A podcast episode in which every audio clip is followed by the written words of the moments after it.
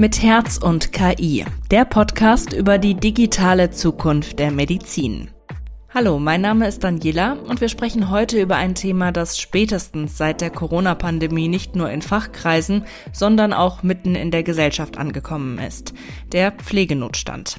In Deutschlands Krankenhäusern sind schon jetzt tausende Stellen nicht besetzt und durch den demografischen Wandel steigt der Bedarf an Pflegekräften weiter. Bis 2035 werden in Deutschland nach Berechnungen des Instituts der deutschen Wirtschaft knapp 500.000 Pflegekräfte in der stationären und ambulanten Pflege benötigt. Das sind über 100.000 mehr als noch 2020. Was braucht es also, um mehr Menschen für Pflegeberufe zu begeistern und inwieweit kann die Digitalisierung gerade in Krankenhäusern helfen, das Problem abzumildern? Darüber haben wir mit zwei Frauen gesprochen, die über all das hautnah aus der Praxis berichten können. Andrea Schmidt-Rumposch, Pflegedirektorin an der Uniklinik in Essen und Nicole Schlumm. Sie arbeitet als Pflegekraft auf einer Intensivstation eines Hamburger Krankenhauses. Digitalisierung wird in vielen Branchen mit Erleichterungen für die Mitarbeitenden verbunden, zum Beispiel indem sie von Routineaufgaben entbunden werden, leichter auf Daten zugreifen und diese auswerten können. Und das ist auch heute schon in der Pflege spürbar, berichtet Nicole Schlumm aus ihrem Arbeitsalltag auf einer Intensivstation. Wir arbeiten mit zwei Dokumentationssystemen. Also wir haben ein spezielles nur für die Intensiv. Da arbeitet auch der Aufwachraum zum Beispiel mit. Ähm, und wenn wir den Patienten am Monitor angeschlossen haben, ist das alles quasi miteinander verknüpft und alle Vitalparameter, also EKG, Blutdruck, Sauerstoffsättigung, Temperatur, wird alles automatisch in dieses System eingepflegt. Das heißt, man hat am Ende quasi so eine Kurve und kann ganz detailliert nachvollziehen, wie der Patient sich beispielsweise von der Kreislaufsituation ähm, verändert hat oder verbessert oder verschlechtert. Und es ist halt alles komplett in diesem System gespeichert. Das heißt, äh, man kann auch nachschauen, okay, wie ging es denn denn vor zwei Wochen beispielsweise und hat halt da einfach so einen direkten Vergleich. Das ist halt alles genauso eingepflegt und man kann alles direkt abklicken. Die ganzen Medikamente sind da detailliert aufgelistet mit Uhrzeiten. Die Anordnungen sind da drin. Das ist zum Beispiel auch ein großer Vorteil. Man kann die Anordnung von Ärzten wieder lesen. Äh, das war zum Teil in der schriftlichen Kurve absolut nicht der Fall. Jetzt ist alles digital, jetzt ist alles einfach im Computersystem dokumentiert und man kann es ganz normal nachvollziehen. Und wenn wir jetzt zum Beispiel eine Dialyse angeschlossen haben, die ist nicht fest bei uns verbaut, also es ist halt immer nur patientenabhängig, ob jetzt ein Patient halt eine, ähm, eine Dialyse braucht oder nicht. Und da ist auch ein Kabel, was automatisch mit unserem System verbunden ist und da wird auch alles komplett dokumentiert und da ist es ein bisschen sehr fein justierter, sage ich jetzt mal, weil du sehr viele Punkte einfach einstellen kannst, die sehr aufwendig auch wären, das alles schriftlich zu dokumentieren. Und alles Mögliche ist da wirklich dokumentiert. Also auch wir haben ja Infusionspumpen beispielsweise. Die werden auch alle automatisch übertragen mit der Laufrate. Da wird eingegeben, wenn wir einen Bolus geben, äh, wenn wir die Laufrate ändern oder sonst irgendwas, ist alles direkt automatisch. Und das andere System ist eigentlich nur für uns da, damit wir die Patienten dann auf eine Peripherie legen können. Und damit aber die ganzen Kurvendaten von unserem System quasi nicht verloren gehen, werden die dann in das andere gespielt damit die Peripherie da auch noch drauf zugreifen kann, wenn die von der Intensiv dann zum Beispiel dahin verlegt werden. Auch in der Uniklinik Essen soll die Pflege zunehmend digitaler aufgestellt werden. Das ist wichtig, damit Pflegekräfte mehr Zeit für die Patientinnen und Patienten haben, hat uns Pflegedirektorin Andrea Schmidt-Rumposch erklärt. Es geht da um ein unterstützendes Element und das ist, glaube ich, ganz maßgeblich. Letztendlich braucht Pflege mehr Zeit für die direkte Patientenversorgung. Und da haben wir mit der Digitalisierung die Möglichkeit, einiges an Arbeitsprozessen zu verändern. Beispielsweise, sage ich mal, in der Service- und Transportrobotik. Da kann Pflege Unterstützung bekommen in den Bereichen. Nicht die ganze Zeit die Pflege arbeitet in ihrer Schicht, arbeitet sie in der direkten Patientenversorgung. Es ist sehr viel Support drumherum notwendig. Und ich glaube, dass das auch ein Punkt wäre, um die Attraktivität des Pflegeberufs zu erhöhen und auch eine, äh, die Arbeitszufriedenheit zu verbessern. Und wichtig ist natürlich, also wenn wir über Digitalisierung äh, sprechen und wie kann man so ein Arbeitsumfeld verändern, natürlich auch eine Kompetenzerweiterung aller Gesundheitsfachberufe, also nicht nur die in der Pflege. Wir müssen auch gucken, wenn wir zukunftsorientierte, innovative digitale Versorgung etablieren wollen, dann müssen wir auch schulen dazu, dann müssen wir qualifizieren dazu. Das muss gekoppelt sein. Man muss dazu sprechen und man muss einen Plan entwickeln, wie man die Mitarbeiter da eigentlich in seinem Unternehmen, sage ich mal, mit einer entsprechenden Kompetenzerweiterung auch ausstattet. sie dann einbeziehen und dann kann man gucken, wie man den Arbeitsalltag ähm, verbessert kriegt, unter anderem mit Digitalisierung. Aber es ist ein maßgeblicher Punkt. Die digitalen Unterstützungen werden ständig weiterentwickelt, aber es gibt noch deutlich Luft nach oben. Auch wir sind noch nicht ganz am Ende. Ich sage mal, Arzneimittelversorgung ist noch ein Thema. Das hört man schon, dass einige Kliniken auch eine Dosversorgung beispielsweise haben. Das ist noch auf unserer Agenda. Das ist noch was, was wir umsetzen müssen, aber was natürlich maßgeblich zur Patientensicherheit nochmal beiträgt und aber auch Pflegefachpersonen in den Bereichen auch maßgeblich entlastet, weil das Tablettenstellen in den Bereichen, das ist ein enormer Zeitaufwand und äh, das steht noch auf unserer Agenda. Aber ansonsten ähm, haben wir versucht, nach der Akte den Pflegeprozess erstmal zu implementieren und mittels Bettensensorik und einer Wund-App äh, das Grundlegende zu unterstützen. Auch Nicole Schlumm sieht noch viel ungenutztes Potenzial beim Einsatz digitaler Anwendungen. Ich glaube ähm, tatsächlich, dass mein Krankenhaus, in dem ich arbeite, wirklich schon sehr weit ist. Also wir haben schon sehr viele digitale, digitale Möglichkeiten, die wir auch nutzen. Allerdings haben wir trotzdem noch Papierakten. Also es ist nicht so, dass die Papierakten bei uns komplett verloren gehen. Zum Beispiel, wenn wir ähm, ein 12-Kanal-EKG schreiben, also ein großes EKG quasi, müssen wir das noch ausdrucken, dem Internisten zur Befundung in eine Mappe stecken, diese Mappe dann zum Internisten schicken. Er befundet das dann und schickt uns das dann wieder zurück. Da ist es zum Beispiel so, warum das nicht einfach digital machen, wenn wir eh schon das System haben und die Kabellage warum kann man das nicht einfach irgendwie in das Programm mit integrieren, dass der Internist beispielsweise auch von zu Hause aus einfach dieses EKG befunden kann? Wofür muss das noch per Post geschickt werden?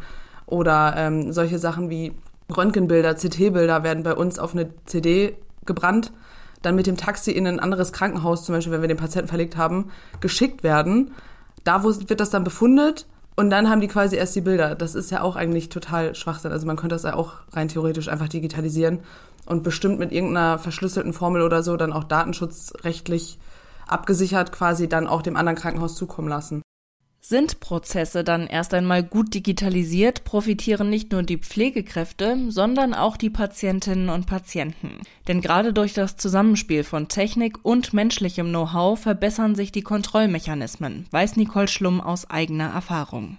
Indem wir alles Mögliche wirklich digital dokumentieren und auch alles automatisch übertragen wird, ist die Fehlerquote ja relativ oder Manipulationsquote relativ gering. Ähm, beispielsweise bei Papierkurven war ich ja selbst dafür verantwortlich, was ich da jetzt eintrage. Da ist es das System. Ähm, und selbst wenn ich etwas im System ändere, wird das direkt automatisch gespeichert, dass ich das geändert habe. Also ist es für den Patienten natürlich vom Riesenvorteil, falls mal irgendwas passieren sollte, kann es ja immer mal, dass man immer alles nachvollziehen kann, dass ich zum Beispiel richtig gehandelt habe. Eine Absicherung also für beide Seiten. Ja, und was in einzelnen Krankenhäusern wie auf Nicole Schlumms Hamburger Intensivstation oder in der Uniklinik Essen schon gut funktioniert, zeigt seine Grenzen dann vor allem, wenn es um die Zusammenarbeit mehrerer Kliniken oder weiterer Institutionen wie etwa Arztpraxen geht, erklärt Andrea Schmidt-Rumposch.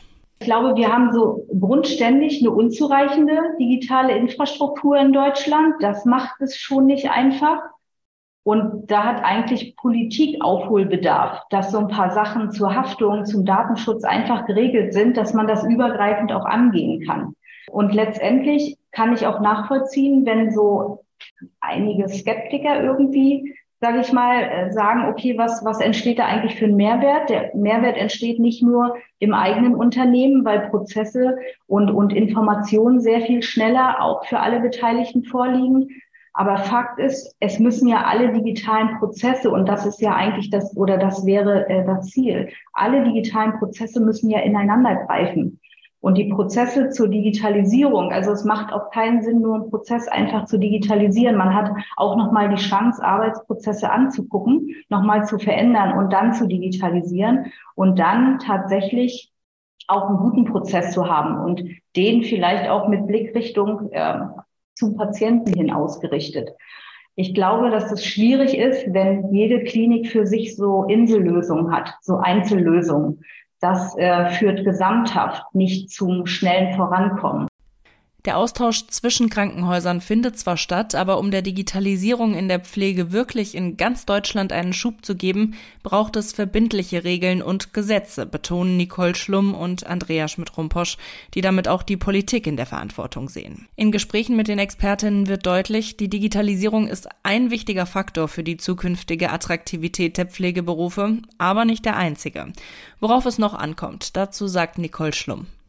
Ich glaube tatsächlich, dass einfach unsere Arbeitsbedingungen verbessert werden sollten grundsätzlich. Ich bin der Meinung, es gibt so drei Punkte, wo ein Arbeitgeber quasi dem Arbeitnehmer oder jetzt den Pflegekräften etwas schmackhaft machen kann. Und das ist aus meiner Sicht ähm, Dienstplangestaltung, Geld und Weiterbildungsmöglichkeiten. Und wenn das quasi für den Arbeitnehmer positiv hingelegt wird, also beispielsweise, dass man einen flexiblen ähm, Dienstplan hat. Also dass man viele Wünsche erfüllt kriegt, dass die Freizeit dadurch gesichert wird.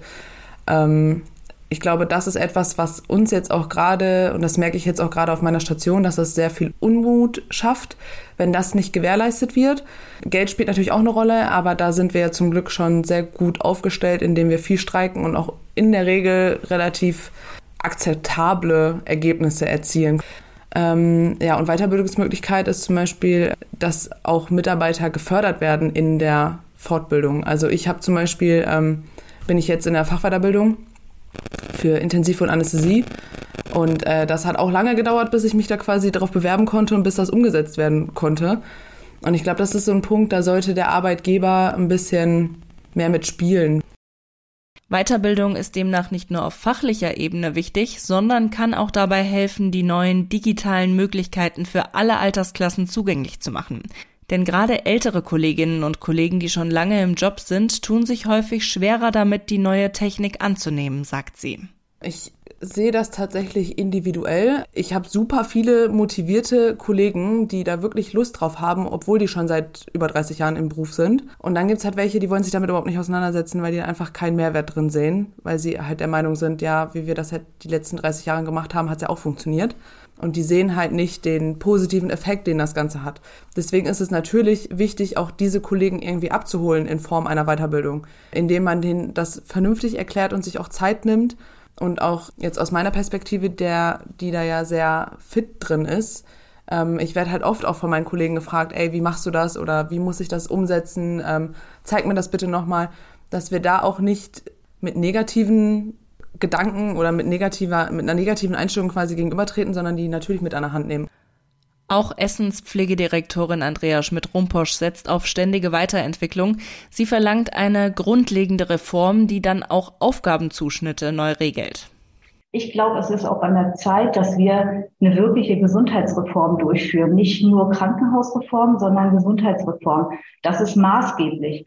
Und was daran hängt, ist tatsächlich Aufgabenzuschnitte in den Gesundheitsprofessionen auch zu verändern. Das wird wichtig sein. Das ist eines der weiteren Gründe, weshalb wir von Pflegenotstand sprechen, weil die Aufgaben im Moment so sind, wie sie sind. Und ich glaube, da haben wir eigentlich viel zu tun und gucken wir ins europäische Umland, dann wissen wir auch, wie wir es anders machen können an der Stelle.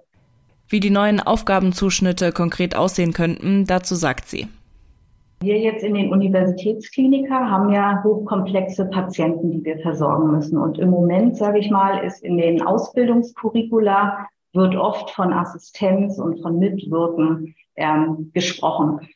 Gut wäre, wenn wir da eigenständig, eigenverantwortliche Tätigkeiten durchführen und auch erweiterte Tätigkeiten, so wie es international üblich ist.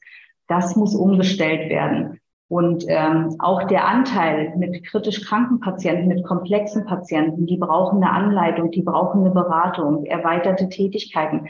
Das kann durch gut qualifizierte Pflegefachpersonen erfolgen, die grundständiges Studium absolviert haben oder die auch sich Master qualifiziert haben in erweiterter Pflegepraxis mit, mit einem Schwerpunkt Onkologie beispielsweise. Also das wäre für die Krankenhäuser wichtig, für die Kliniken.